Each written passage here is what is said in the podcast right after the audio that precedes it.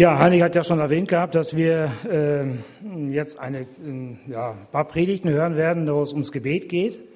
Äh, Menschen, die Gebete gesprochen haben aus der Bibel. Und Jens hat ja vergangenen Sonntag schon angefangen damit. Äh, Gebet des Habakuks. Ich fand es ganz spannend, äh, weil Habakuk ist ja so ein, ein, Buch, was man nicht unbedingt äh, täglich liest, sage ich mal so. Und das ist mir persönlich nochmal richtig bewusst geworden, wie Habakuk betet, Herr, wie lange noch? Und ich fand, das ist so passend in unsere Zeit heute. Ne? Heute sieht auch so manches Mal so ein Gebet aus oder man so ein Denken, wie lange noch soll das so weitergehen? Wann wird es endlich wieder besser? Ja, und heute soll das äh, Thema sein Gebet Jesu in Gethsemane. Ich denke mal, die meisten kennen dieses Gebet. Äh, ich fand das bei der Vorbereitung auch sehr, sehr spannend und äh, sehr aussagekräftig. Das Gebet Jesu in Gethsemane.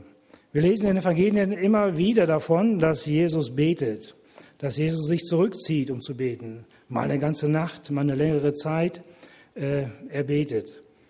Aber wir haben nirgendwo irgendwo den Inhalt des Gebetes.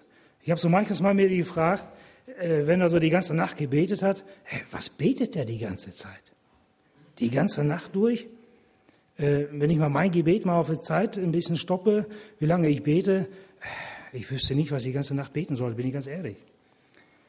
Aber dieses Gebet in Gethsemane, da lesen wir ein bisschen den Inhalt des Gebets. Und das finde ich so spannend, wie er mit seinem Vater, mit Gott redet. Ähm, diese Begebenheit wird in Matthäus berichtet, in Markus und auch Lukas. Und ich würde gerne den Text, äh, diese Textpassage aus Markus lesen, Markus Kapitel 14 von Vers 32 bis Vers 42.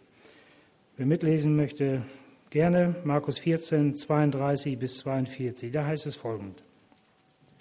Und sie kamen zu einem Garten mit Namen Gethsemane, und er sprach zu seinen Jüngern, Setzt euch hierher, bis ich gebetet habe.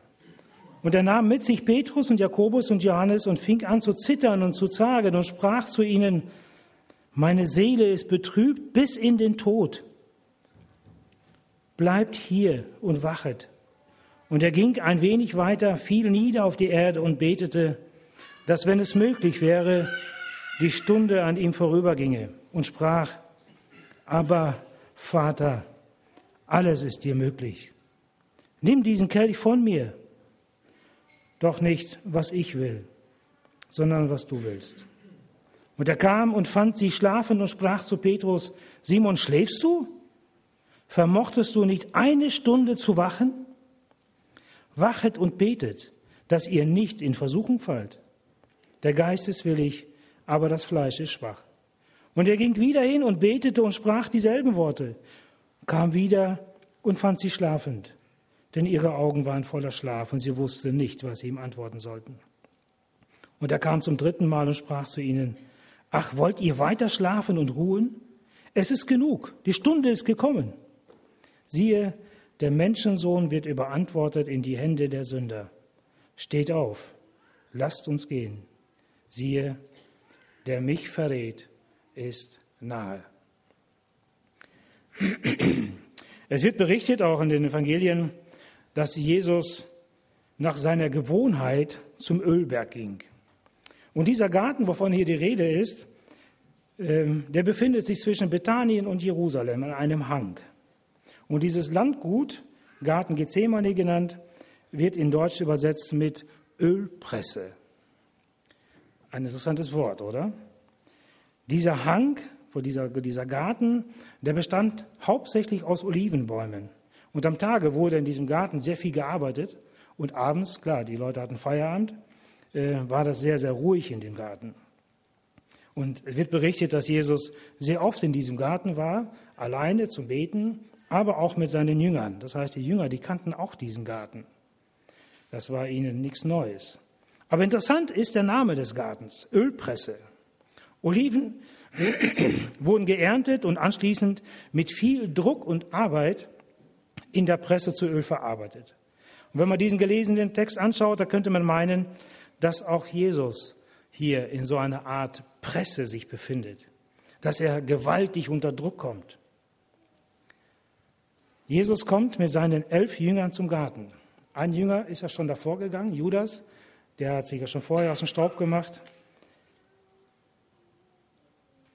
So gingen sie in den Garten und Jesus sagt zu ihnen, bleibt hier sitzen. Ich gehe weiter, um zu beten. Wahrscheinlich auch nichts Neues für die Jünger. Das ist in Ordnung. Aber wir sehen, es geht Jesus hier gar nicht gut. Er nimmt seine drei engsten Jünger mit sich und geht noch ein Stück weiter. Und dann packt ihn das. Er fängt an zu zittern, fängt an zu zagen und sagt, meine Seele ist betrübt bis in den Tod. Ist das nicht schön, dass Jesus hier nicht alleine ist? Dass er seine drei engsten Freunde mitnehmen kann und ihnen mitteilen kann, wie es ihnen geht? Ist doch schön, wenn man in dieser, in dieser schweren Situation jemanden hat, dem man sich mitteilen kann. Doch was ist plötzlich passiert? Warum ist Jesus so verzweifelt? Was ist plötzlich in ihm gefahren, dass er anfing zu zittern und zu zagen, dass seine Seele betrübt bis in den Tod ist? Hier ist ganz deutlich zu sehen, dass Jesus, der Sohn Gottes, zu 100 Prozent Mensch ist. Jesus weiß genau, was auf ihn drauf zukommt. Und nun ist es soweit.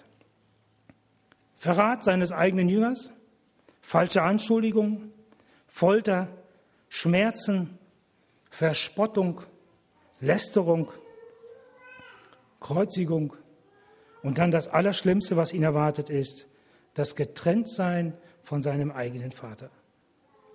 Jesus wusste, dass das alles kommen wird. Ja, er kannte ja den Plan seines Vaters und er war damit ja auch einverstanden.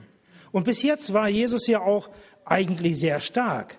Die ganze Zeit, die ganze drei Jahre, die er unterwegs war mit den Jüngern, war er doch stark. Er konnte sogar der geistlichen Elite widersprechen. Er konnte ihnen auch mal die Meinung sagen. Er hat viele Wunder getan. Das Volk verehrte ihn. Noch vor ein paar Tagen hat das Volk ihn, äh, ihn als König in Jerusalem empfangen.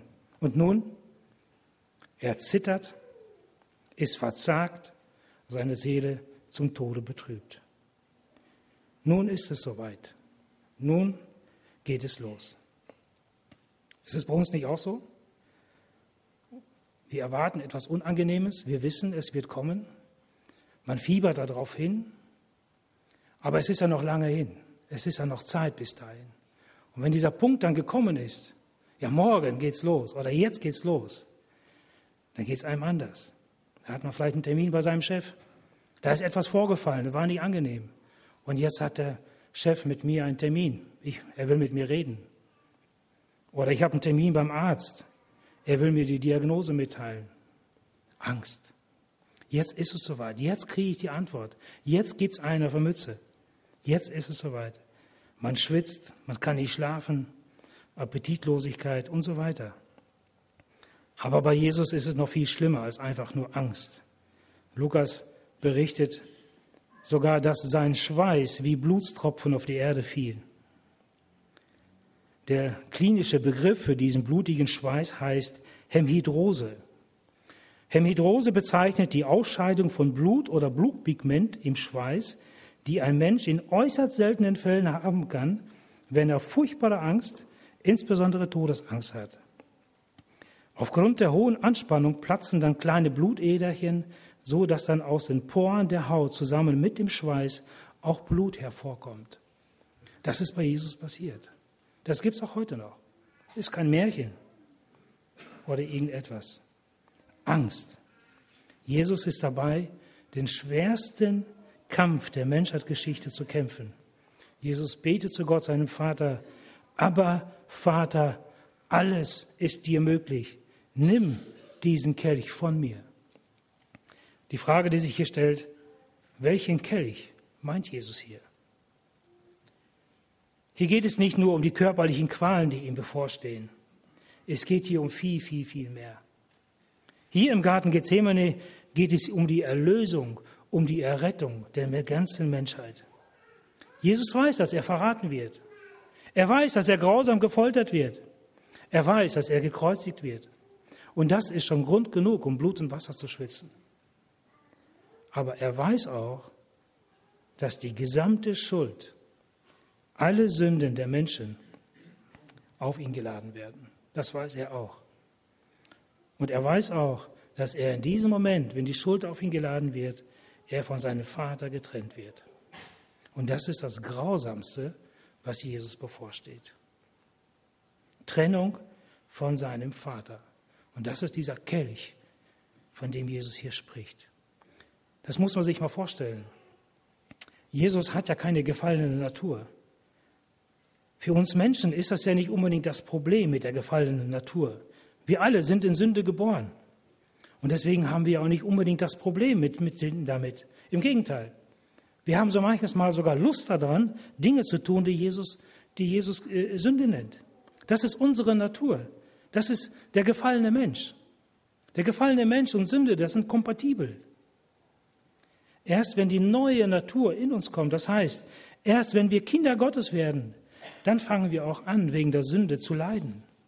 Aber Jesus, der hatte nie eine alte Natur. Jesus war nie gefallen. Er hatte nie Kontakt zur Sünde gehabt. Er kannte die Sünde gar nicht. Jesus war immer neu.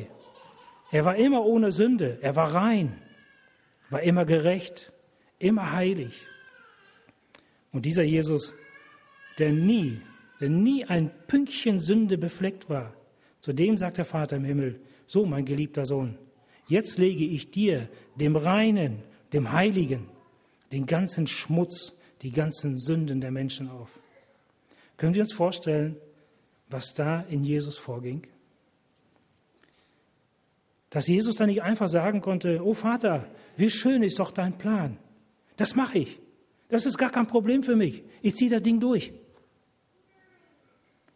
Er musste etwas auf sich nehmen, was er selber gar nicht war. Und das widersprach seiner Natur. Paulus sagt in 2. Korinther 5, 21, denn er hat den, der von keiner Sünde wusste, für uns zur Sünde gemacht. Er, der Heilige, wurde für uns zur Sünde gemacht. Er, in dem keine Unreinheit war, der das Böse hasste, sollte sich nun mit unserer Schuld und mit unserer Sünde in Verbindung bringen. Er sollte etwas auf sich nehmen und sie tragen. Sein Herz und seine Seele sollten unsere Bösartigkeit sollten damit belastet werden. Er sollte sogar für etwas schuldig und verurteilt werden, was er nicht war, was er nicht ist, was er nicht getan hat. Können wir uns vorstellen, dass ihm davor ekelte, wie ihm das zuwider war, wie ihn das belastete? In Habakkuk 1,13 steht, Deine Augen sind so rein, dass sie das Böse nie ansehen können. Und nun soll er das nicht nur ansehen, sondern er soll das sogar auf sich nehmen. Der Fluch unserer Sünde soll seiner werden. Er, der durch und durch reine und heilige, soll nun unsere Übertretungen, meine und deine Übertretungen an seinem eigenen Leide erdulden und soll diese Übertretungen ans Kreuz tragen. Das Böse sollte ihm zugeordnet werden, ihm, der nie gesündigt hat. Jesus und Sünde. Wie sollte das zusammenpassen? Und nun ist dieser Moment gekommen. Nun ist diese Stunde gekommen, wo ihn genau das erwartet. Können wir sein Gebet verstehen? Wenigstens ein bisschen. Aber Vater, bitte nicht. Lass diesen Kelch an mir vorübergehen. Aber wisst ihr, in diesem schweren Kampf, in dem Jesus hier ist, gab es einen, der auf seiner Seite stand. Wir wissen, dass Gott der Vater seinen Sohn über alles liebt und dass er ihm nie schaden würde. Er war sein Freund. Aber um der Erlösung willen musste Jesus das tragen. Aber da gab es noch einen, der stand auf der Jesu-Seite und das war ein falscher Freund. Wer ist das? ist der Teufel. Er wollte Jesus auch helfen und seine tiefe innere Abneigung gegen das Böse doch beizuhalten, beizubehalten und sich nicht mit den Sünden der Welt abzugeben und sich nicht aufhalten zu lassen. Dieser Rat des Teufels kam jetzt im Moment Jesus total voll entgegen. Jesus, tu das nicht. Nimm die Sünde der Welt nicht auf dich. Lass es. Du musst nicht sterben. Lass es. Super Angebot, oder? Und tatsächlich, Jesus betet, aber Vater, alles ist dir möglich. Nimm diesen Kelch von mir.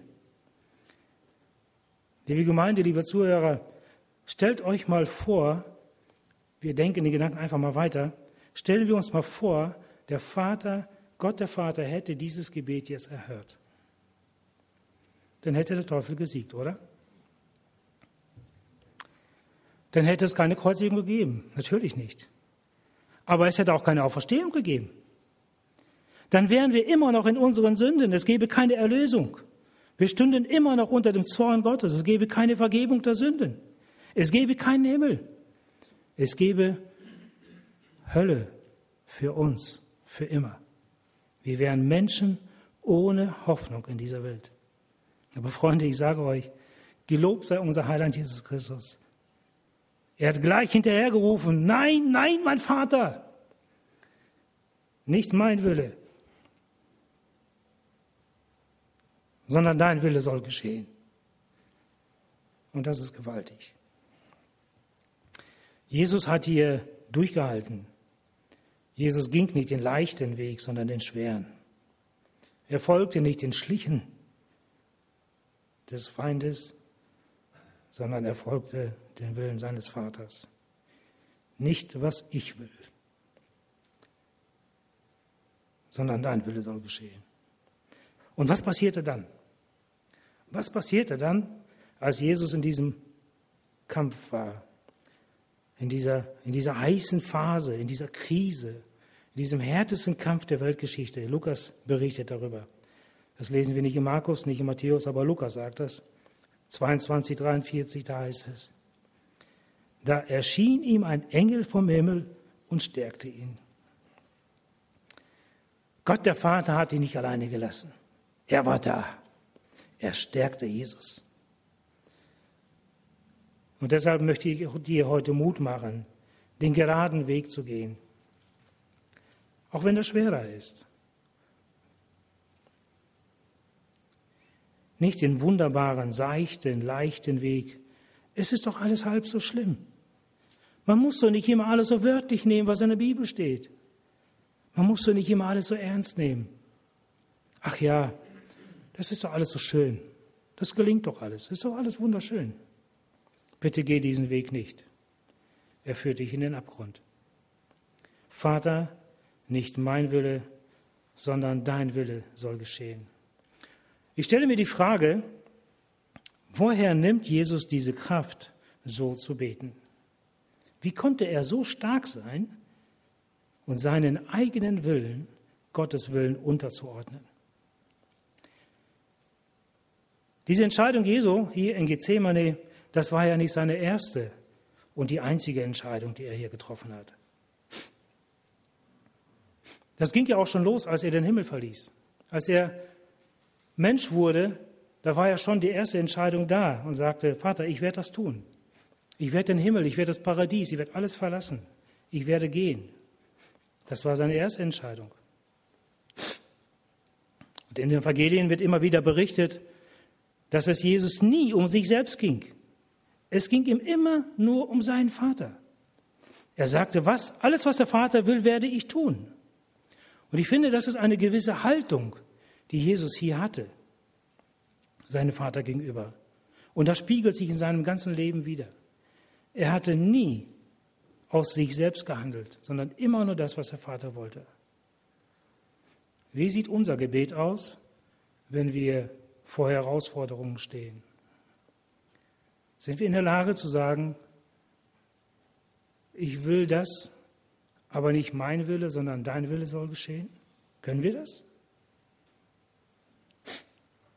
Ich denke da zum Beispiel an einen jungen Mann. Er liebt Gott, er dient ihm und er betet, Jesus, gebrauche mich, so wie du möchtest, aber bitte nicht im Rollstuhl. Ich will dir dienen. Ich will ganz und gar für dich da sein. Und eines Tages betet er, dein Wille soll geschehen, nicht mein Wille. Wenn es sein muss, auch im Rollstuhl. Morgens fährt er mit Fahrrad zur Arbeit, ein LKW fährt ihn um. Seitdem ist er querschnittsgelähmt, sitzt im Rollstuhl und dient Gott, ist ein Vorbild. Ich denke an eine Frau, die krankheitsbedingt nicht mehr gehen kann und an einen Rollstuhl gefesselt ist. Der Wunsch, wieder gesund zu werden, ist sehr groß. Sie betet. Herr, du kannst auch heute noch Wunder vollbringen. Bitte schenk mir Heilung. Mach mich wieder gesund. Du kannst das. Ich möchte wieder gehen. Das ist in deiner Macht. Aber sie betet hinterher, nicht mein Wille soll geschehen, sondern dein Wille soll geschehen. Sie sitzt immer noch im Rollstuhl. Es wird immer schlimmer, aber sie ist ein Vorbild. Das ist schwer. Gott trägt auch sie in dieser Krankheit. Ich wünsche uns allen viel Kraft, hier von Jesus zu lernen und auch so zu beten. Nicht mein Wille, sondern dein Wille soll geschehen. In unserem Predigtext finden wir aber noch einen weiteren, finde ich, sehr, sehr wichtigen Punkt. Das ist nicht nur die Hingabe, die Jesus an seinen Vater hat, sondern auch noch die Sorge, die Jesus hier um seine Jünger hat. Mitten in diesem großen Kampf kümmert sich Jesus um seine Jünger. Ist uns das aufgefallen? Insbesondere um Petrus, Johannes und Jakobus. Jesus ist total am Ende meine Seele ist betrübt bis in den Tod, sagt er. Er ist ganz allein mitten im Kampf und dann unterbricht er sein Gebet und geht zweimal zu seinen Jüngern, um zu sehen, wie es um sie steht. Verse 37 bis 41 heißt es, und er kam und fand sie schlafend und sprach zu Petrus, Simon, schläfst du? Vermochtest du nicht eine Stunde zu wachen? Wachet und betet, dass ihr nicht in Versuchung fallt. Der Geist ist willig, aber das Fleisch ist schwach. Und er ging wieder hin und betete und sprach dieselben Worte und kam wieder und fand sie schlafend. Denn ihre Augen waren voller Schlaf und sie wussten nicht, was sie ihm antworten sollten. Und er kam zum dritten Mal und sprach zu ihnen, ach, wollt ihr immer noch weiter schlafen und ruhen? Jesus sorgt sich um seine Jünger. Er unterbrach seinen Gebetskampf. Er ermahnt sie, er warnt sie, er liebt sie. Ihm sind seine Jünger nicht gleichgültig. Hätte er nicht allen Grund zu sagen, was soll ich mit euch bloß anfangen? Einmal, einmal bitte ich euch, mit mir zu wachen. Ich habe euch erzählt, wie es mir geht. Ich habe euch erzählt, in welcher Situation ich bin. Ihr habt gesehen, dass ich gezittert habe. Ihr habt gesehen, dass es mir dreckig geht. Und was macht ihr? Das interessiert euch gar nicht. Ihr seid Versager, statt zu helfen, schläft ihr. Ich kann euch nicht gebrauchen, ihr Versager. Hätte er nicht Grund gehabt, so zu reden? Aber nein, Jesus vergaß die Seinen auch in dieser schweren Stunde nicht. Er gab sie nicht auf, obwohl er ganz genau wusste, dass die Jünger ihn gleich verlassen werden. Liebe Gemeinde, liebe Zuhörer, was für ein Trost, oder? Sind nicht wir auch oft müde, wollen schlafen, unsere Augen sind schwer? Ist das nicht so? Unser Geist ist manchmal willig, aber unser Fleisch versagt. Wir sind schläfrig und oft an der Sache Jesu nicht so richtig interessiert. Aber Jesus kommt immer wieder und weckt uns auf. Vielleicht bist du heute auch hier und trägst dazu bei, dass es ein schöner Gottesdienst wird. Aber dein Herz brennt nicht so für Jesus. Es gibt so viel Schlaf in der gesamten Christenheit, so viel Desinteresse, so viel Selbstsucht. Und mein Gebet ist, dass dieser Gottesdienst heute dazu beiträgt, dass unser Jesus uns heute aufweckt. Von mir aus auch dreimal, wie damals die Jünger. Werd wach, Es kommen Versuchungen, es kommen schwere Zeiten. Werd wach, du bist mir wichtig. Ich möchte dich, gerade dich möchte ich gebrauchen. Und ich kümmere mich um dich, auch in meiner schwersten Stunde. Das ist Jesus, der sich um jeden Einzelnen kümmert und da ist, egal in welch einer Situation du dich gerade befindest. Vielleicht machst du auch eine schwere Zeit gerade durch. Jesus ist da. Ich wünsche, dass wir hier von Jesus lernen und unsere Wünsche, unsere Bitten, den Willen unseres Vaters unterzuordnen und dass wir von Jesus lernen und sagen, nicht mein Wille soll geschehen, sondern dein Wille. Du weißt ganz genau, was für mich das Allerbeste ist, auch wenn ich es jetzt nicht verstehen kann. Aber du weißt es. Und ich möchte mich deinem Willen unterordnen. Das wünsche ich. Ja, dir und auch mir Gottes Segen dabei. Amen.